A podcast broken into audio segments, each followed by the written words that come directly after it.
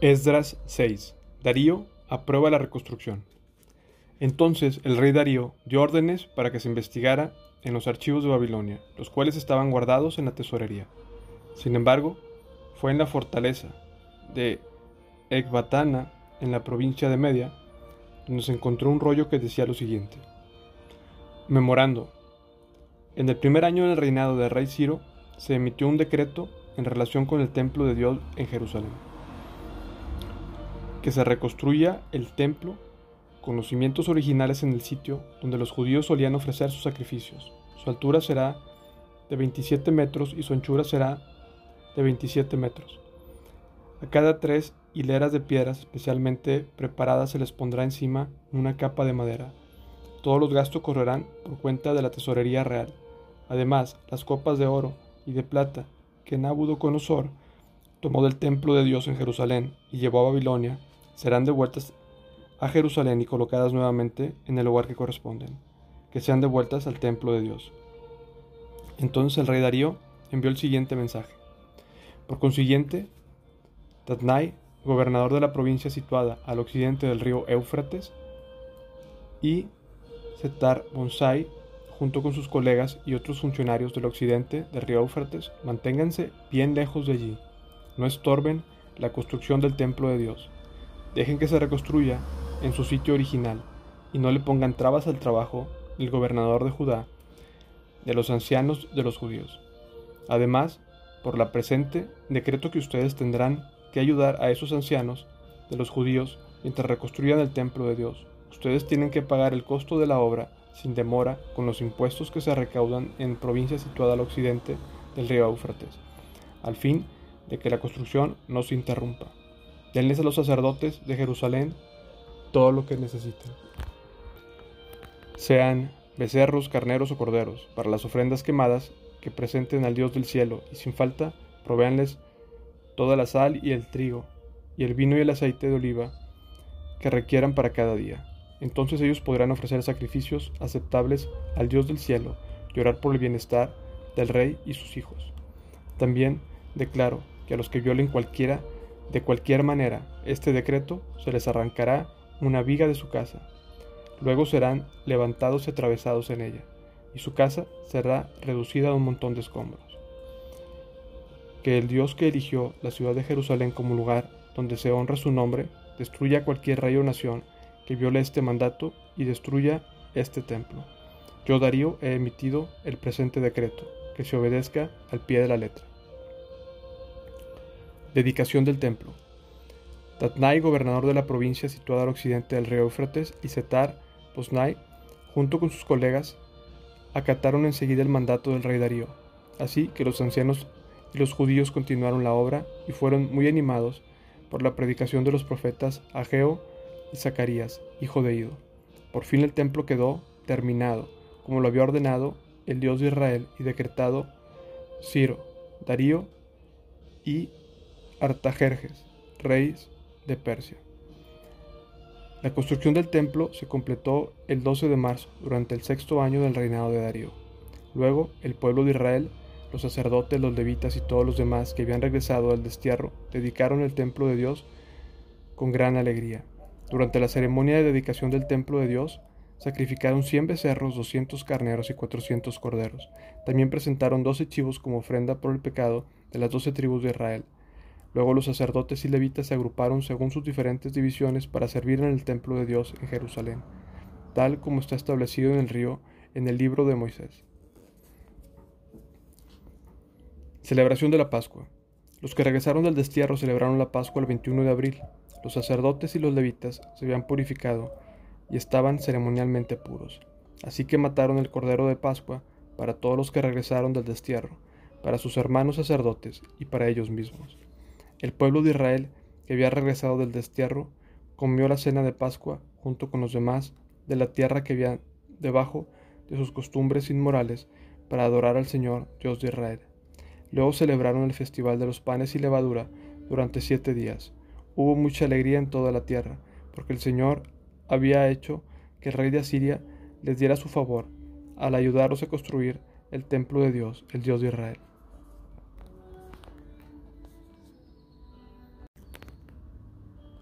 Esdras 7 Esdras llega a Jerusalén. Muchos años después, durante el reinado de Artajerjes, rey de Persia, hubo un hombre llamado Esdras. Era hijo de Seraías, hijo de Azarías, hijo de Iclías, hijo de Salum, hijo de Sadoc, hijo de Aitob, hijo de Amarías, hijo de Azarías, hijo de Merayot, hijo de Seraías, hijo de Uzi, hijo de Buki, hijo de Abusúa, hijo de Fines, hijo de Eleazar, hijo de Aarón, el sumo sacerdote. Este Edras era un escriba muy instruido en la ley de Moisés, la cual el Señor Dios de Israel había dado al pueblo de Israel. Él subió de Babilonia a Jerusalén. El rey le dio todo lo que pidió, porque la bondadosa mano del Señor su Dios estaba sobre él. Algunos del pueblo de Israel, junto con varios sacerdotes, levitas, cantores, porteros y sirvientes del templo, viajaron con él en el séptimo año del reinado de Artajerjes. Edras llegó a Jerusalén en agosto de ese año. Había hecho arreglos para partir de Babilonia el 8 de abril, el primer día de Año Nuevo, y llegó a Jerusalén el 4 de agosto, pues la bondadosa mano de Dios estaba sobre él. Así fue porque Esdras había decidido estudiar y obedecer la ley del Señor y enseñar sus decretos y ordenanzas al pueblo de Israel. Carta de Artajerjes a Esdras. La siguiente es una copia de la carta del rey Artajerjes le dio a Esdras, el sacerdote y escriba que estudiaba y enseñaba los mandatos y decretos del Señor a Israel. De Artajerjes, rey de reyes, al sacerdote Esdras, maestro de la ley, del Dios del cielo, saludos. Yo decreto que cualquier israelita de mi reino, incluidos los sacerdotes y levitas, puedan ofrecerse como voluntario para regresar contigo a Jerusalén. Por la presente, yo y mis siete consejeros te ordenamos que averigües la situación que están Judá y Jerusalén, basado en la ley de tu Dios, la cual está en tus manos. También te encargamos que lleves contigo plata y oro, los cuales presentamos como una ofrenda voluntaria al Dios de Israel, quien vive en Jerusalén. Además llevarás toda la plata y el oro que obtengas de la provincia de Babilonia, como también las ofrendas voluntarias que el pueblo y los sacerdotes ofrezcan para el templo de su Dios en Jerusalén. Usarás esos donativos específicamente para comprar toros, carneros, corderos y las ofrendas de grano y las ofrendas líquidas correspondientes para que se ofrezca todo en el altar del templo de tu Dios en Jerusalén. El oro y la plata que sobren pueden usarse para lo que tú y tus colegas crean que sea la voluntad de su Dios. En cuanto a las copas que te confiamos para el servicio del templo de Dios, entrégalas todas al Dios de Jerusalén. Si precisas alguna otra cosa para el templo de tu Dios o para otra necesidad similar, puedes tomarla de la tesorería real. Yo, el rey Artajerjes, por la presente, envío el siguiente decreto a todos los tesoreros de la provincia situada al occidente del río Éufrates. Deben darle a Esdras, el sacerdote y maestro de la ley del Dios del cielo, todo lo que les pida. Le darán hasta 3.400 kilos de plata, 500 canastas de trigo, 2.100 litros de vino, 2.100 litros de aceite de oliva y sal en cantidad ilimitada. Procuren proveer todo lo que el Dios del cielo exija para su templo pues ¿por qué hemos de correr el riesgo de provocar el enojo de Dios contra los dominios del rey y de sus hijos? También decreto que ningún sacerdote, levita, cantor, portero, sirviente del templo, ni a ningún otro trabajador de ese templo de Dios se le exija el pago de tributos, derechos, aduaneros o peajes de ninguna clase. Y tú, Esdras, usa la sabiduría que tu Dios te ha dado, al fin de nombrar magistrados y jueces que conozcan las leyes de tu Dios, para que gobierne toda la gente de la provincia situada al occidente del río Éufrates. Enseña la ley a todo el que no la conozca. Cualquiera que se niegue a obedecer la ley de tu Dios y la ley del rey será castigado de inmediato, ya sea por muerte, destierro, confiscación de bienes o encarcelamiento. Esdras alaba al Señor. Alaben al Señor, Dios de nuestros antepasados, que hizo que el rey de Seara embellecer el templo del Señor en Jerusalén y alábenlo, porque me mostró tal amor inagotable al honrarme delante del rey, con sus consejeros y con todos sus poderosos nobles. Me sentí alentado, porque la bondadosa mano del Señor mi Dios estuvo sobre mí. Así que reuní a algunos de los líderes de Israel para que regresaran conmigo a Jerusalén.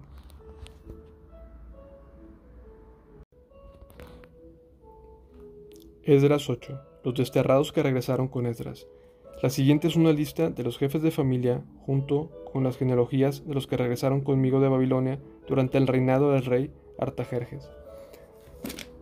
De la familia de Fines, Gerson, de la familia Itamar, Daniel, de la familia de David, Atus, descendiente de Secanías, de la familia de Paros, Zacarías y otros 150 hombres que fueron registrados, de la familia de Pad Moab, Elio Enaí, hijo de Serarías, y otros doscientos hombres, de la familia de Satu, Secanías, hijo de Jaciel, y otros trescientos hombres, de la familia de Adín, Ebed, hijo de Jonatán, y otros cincuenta hombres, de la familia de Elam, Geasías, hijo de Atalías, y otros setenta hombres, de la familia de Cefatías, Zebadías, hijo de Micael, y otros ochenta hombres, de la familia de Joab, Obadías, hijo de Jehiel, y otros doscientos dieciocho hombres, de la familia de Bani, Selomit, hijo de Josifías, y otros ciento setenta hombres de la familia de Bebai, Zacarías, hijo de Bebai, y otros veintiocho hombres de la familia de Asgad, Joanán, hijo de Actán, y otros ciento diez hombres de la familia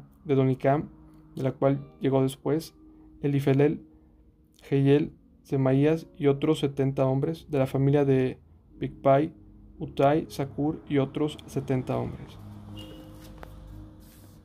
Viaje de Esdras a Jerusalén.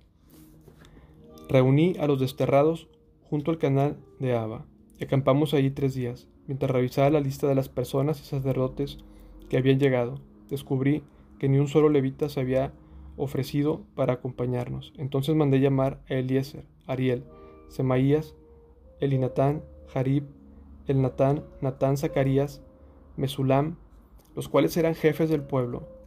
También mandé llamar a Joiradib y a Elnatán, quienes eran hombres con discernimiento. Los envié a ver a Ido, el líder de los levitas, de Casfía, para pedirle a él, a sus parientes y a los sirvientes del templo, que nos enviaran ministros para el templo de Dios en Jerusalén. Como la bondadosa mano de nuestro Dios estaba sobre nosotros, nos enviaron a un hombre llamado Serebías, junto con dieciocho de sus hijos y hermanos. Serebías era muy sagaz, un descendiente de Mali, quien era descendiente de Leví, hijo de Israel. También enviaron a Sabías junto con Jesaías, de los descendientes de Merari, a veinte de sus hijos y hermanos, y a doscientos veinte sirvientes del templo. Los sirvientes del templo, un grupo de trabajador instituido originalmente por el rey David y sus funcionarios, eran ayudantes de los levitas. Todos habían, todos estaban registrados por nombre. Allí junto al canal de Abba y órdenes de que todos ayunáramos y nos humilláramos ante nuestro Dios. En oración le pedimos a Dios que nos diera un buen viaje y nos protegiera el camino, tanto a nosotros como a nuestros hijos y nuestros bienes. Pues me dio vergüenza pedirle al rey soldados y jinetes, que nos acompañaran y nos protegieran de los enemigos durante el viaje. Después de todo, ya le habíamos dicho al rey que la mano protectora de nuestro Dios está sobre todos los que lo adoran, pero su enojo feroz se desata con quienes lo abandonan. Así que ayunamos y oramos intensamente para que nuestro Dios nos cuidara y Él oyó nuestra oración. Nombré doce jefes de los sacerdotes, Serebías, Asabías y otros diez. Sacerdotes, para que se encargaran de transportar la plata, el oro, los recipientes de oro y los demás artículos que el rey, sus consejeros y funcionarios y todo el pueblo de Israel había presentado para el templo de Dios. Pesé el tesoro mientras se lo entregaba a ellos y el total sumaba lo siguiente. 22 toneladas de plata, 3.400 kilos de objetos de plata, 3.400 kilos en oro, 20 recipientes de oro equivalentes de mil monedas de oro, objetos finos de bronce pulido, tan valiosos como el oro. Luego le dije a los sacerdotes, ustedes y esos tesoros son santos, separados al Señor. La plata y el oro son una ofrenda voluntaria para el Señor, Dios de nuestros antepasados. Cuiden bien esos tesoros hasta que se los entreguen a los principales sacerdotes, los levitas y los jefes de Israel, quienes los pesarán en depósitos en el templo del Señor en Jerusalén. Entonces los sacerdotes y los levitas aceptaron la tarea de transportar esos tesoros de plata y oro al templo de nuestro Dios en Jerusalén. El 19 de abril levantamos el campamento junto al canal de Abba y nos dirigimos a Jerusalén. La bondadosa mano de Dios, nuestro Dios, nos protegió y nos salvó de enemigos y bandidos a lo largo del camino. Así que llegamos a salvo a Jerusalén, donde descansamos tres días. Al cuarto día nuestra llegada, la plata, el oro y los demás objetos de valor fueron pesados en el templo de nuestro Dios y encomendados a Meremot, hijo del sacerdote Urias, y Eleazar, hijo de Fines, junto con Josabat, hijo de Jesúa, Noadías, hijo de Binui, ambos levitas. Ellos rindieron cuenta de todo por número y peso, y el peso total quedó asentado en los registros oficiales. Luego los desterrados que habían regresado del cautiverio sacrificaron ofrendas quemadas al Dios de Israel. Ofrecieron doce toros, porque el pueblo de Israel, además, 96 carneros, 77 corderos. También sacrificaron doce chivos como ofrenda por el pecado. Todo se ofreció como una ofrenda quemada al Señor. Los decretos del rey fueron entregados a los funcionarios de más alta posición y a los gobernadores de la provincia situada al occidente del río Éufrates, quienes colaboraron dando su apoyo al pueblo y al templo de Dios.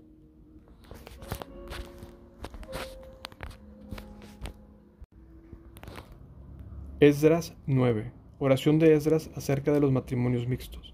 Una vez realizadas estas cosas, los líderes judíos vinieron a verme y dijeron, muchos del pueblo de Israel e incluso algunos sacerdotes y levitas no se han mantenido separados de los pueblos que viven en esta tierra. Han adoptado las prácticas detestables de los cananeos, los hititas, los fereceos, los jebuseos, los amonitas, los moabitas, los egipcios y los amorreos.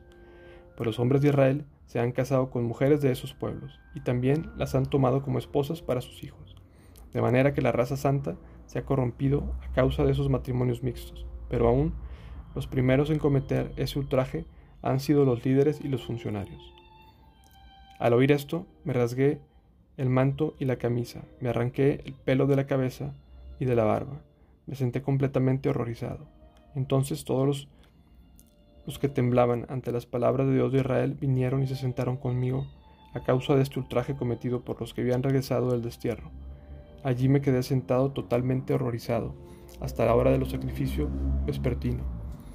A la hora del sacrificio me levanté de donde había estado sentado, haciendo duelo, con mis ropas rasgadas Caí de rodillas y levanté las manos al Señor mi Dios. Hice la siguiente oración. Oh Dios mío, estoy totalmente avergonzado. Me da vergüenza elevar mi rostro a ti, pues nuestros pecados se han amontonado, tanto que son más altos que nosotros, y nuestra culpa llega a los cielos. Desde el tiempo de nuestros antepasados hasta el día de hoy, hemos vivido sumergidos en el pecado. Por esa razón nosotros, nuestros reyes, nuestros sacerdotes, hemos estado a merced de los reyes paganos de la tierra. Nos han matado, capturado, robado y deshonrado tal como estamos hoy. Sin embargo, ahora se nos concedió un breve momento de gracia, porque el Señor nuestro Dios ha permitido que unos cuantos de nosotros sobreviviéramos como un remanente. Él nos ha dado seguridad en este lugar santo. Nuestro Dios nos ha iluminado a los ojos y nos ha concedido un poco de alivio de nuestra esclavitud, pues éramos esclavos, pero en su amor inagotable nuestro Dios no nos abandonó de nuestra esclavitud por el contrario, hizo que los reyes de Persia nos trataran favorablemente. Él nos dio nuevas fuerzas para que pudiéramos reconstruir el templo de nuestro Dios y reparar las ruinas. Nos dio murallas protección en Judá y en Jerusalén. Ahora, Dios nuestro, ¿qué podemos decir después de semejantes cosas? Pues una vez más hemos abandonado tus mandatos. Tus siervos, los profetas, nos advirtieron cuando dijeron, la tierra en la que están a punto de entrar y poseer está totalmente contaminada por las prácticas detestables de los pueblos que la habitan, de un extremo a otro. La tierra está llena de corrupción. No permita que sus hijas se casen con los hijos de ellos. No tomen a las hijas de ellos como esposas para sus hijos. Jamás promuevan la paz y la prosperidad para esas naciones. Si ustedes siguen estas instrucciones serán fuertes y disfrutarán de las buenas cosas que la tierra produce y dejarán esta prosperidad como herencia a sus hijos para siempre. Ahora somos castigados por nuestra perversión y nuestra gran culpa, pero en realidad el castigo que recibimos es mucho menor de lo que merecemos, porque tú, Dios nuestro, has permitido que algunos de nosotros sobreviviéramos como un remanente.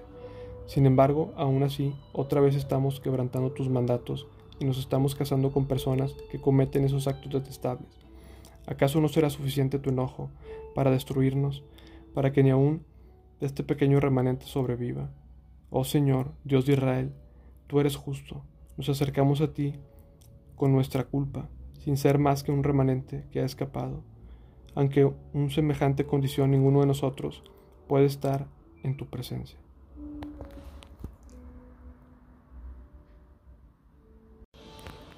Esdras 10. El pueblo confiesa su pecado. Mientras Esdras oraba y hacía esa confesión llorando y postrando rostro a tierra delante del templo de Dios, una gran multitud de Israel, hombres, mujeres y niños, se congregó y lloró amargamente con él. Luego Secanías, hijo de Jehiel, descendiente de Elam, le dijo a Esdras, Hemos sido infieles a nuestro Dios, porque nos hemos casado con mujeres paganas de esta tierra, pero a pesar de esto, hay esperanza para Israel. Hagamos ahora un pacto con nuestro Dios mediante el cual nos divorciaremos de nuestras esposas paganas y las echaremos de aquí junto con sus hijos. Seguiremos tu consejo y el de los demás que respetan los mandatos de nuestro Dios, que se haga todo de acuerdo con la ley de Dios. Levántate, porque es tu deber decirnos cómo debemos proceder para arreglar esta situación. Nosotros te respaldamos, por lo tanto sé fuerte y actúa. Entonces Edra se puso de pie y exigió que los jefes de los sacerdotes, los levitas y todo el pueblo de Israel juraran que harían lo que dijo Secanías. Así que todos hicieron un juramento solemne. Luego Esdras se retiró por la parte delantera del templo de Dios y fue a la habitación de Joanán, hijo de Eliasib.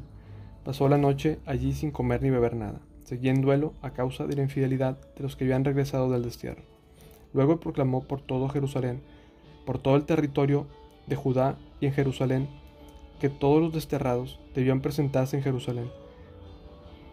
Si los jefes y ancianos así lo decidían, los que no acudieran en plazo de tres días perderían el derecho a todas sus propiedades y serían expulsados de la asamblea de los desterrados. El plazo de tres días, todo el pueblo de Judá y Benjamín se reunió en Jerusalén. La asamblea tuvo lugar el 19 de diciembre y todos los israelitas estaban sentados en la plaza frente al templo de Dios. Temblaban por la seriedad del asunto y también porque estaba lloviendo. Entonces Esdras, el sacerdote, se puso de pie y les dijo, Ustedes han cometido un pecado terrible. Al casarse con mujeres paganas, han aumentado la culpa de Israel. Por lo tanto, confiesen ahora su pecado al Señor, Dios de sus antepasados, y hagan lo que Él exige. Apártense de los habitantes de esta tierra y sepárense de esas mujeres paganas. Entonces toda la asamblea levantó la voz y respondió, Sí, tienes razón, debemos hacer lo que tú dices. Luego agregaron, no es algo que pueda resolverse en uno o dos días, porque muchos de nosotros estamos implicados en este asunto sumamente pecaminoso. Además estamos en temporada de lluvias, así que no podemos quedarnos aquí afuera mucho más tiempo. Que nuestros líderes actúen en nombre de todos nosotros.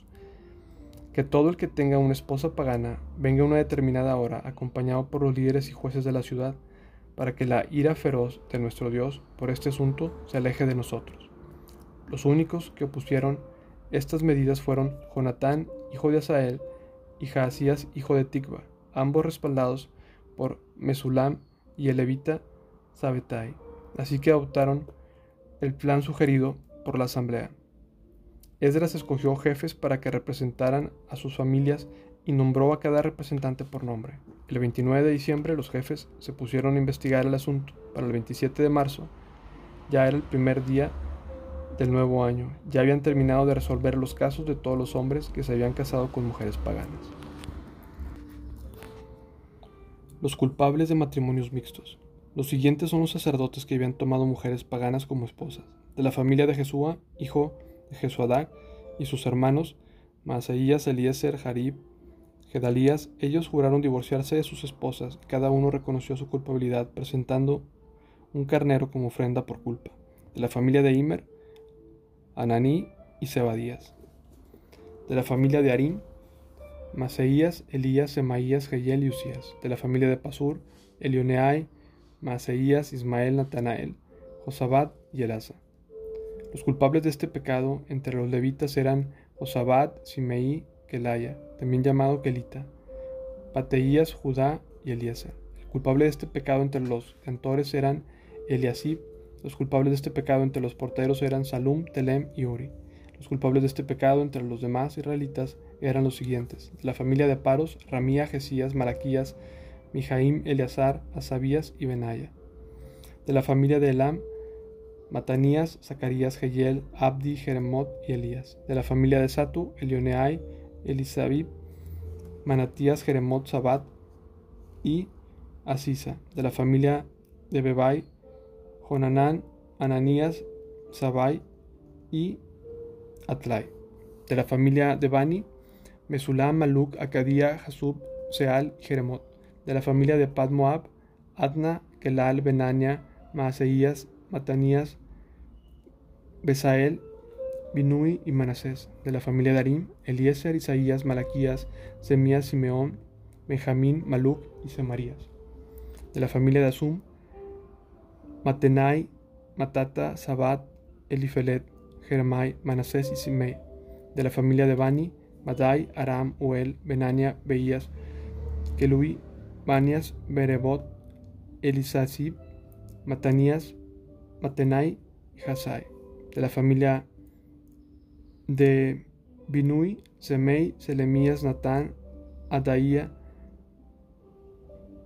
Magnadebai, Sasai, Sarai, Azarel, Selemías, Semarías, Salum, Amarías y José, de la familia de Nebo, Jehiel, Matatías, Sabat, Sebina, Hadaú, Joel y Benaya. Cada uno de estos hombres tenía una esposa pagana y algunos hasta tenían hijos con ellas. Thank you.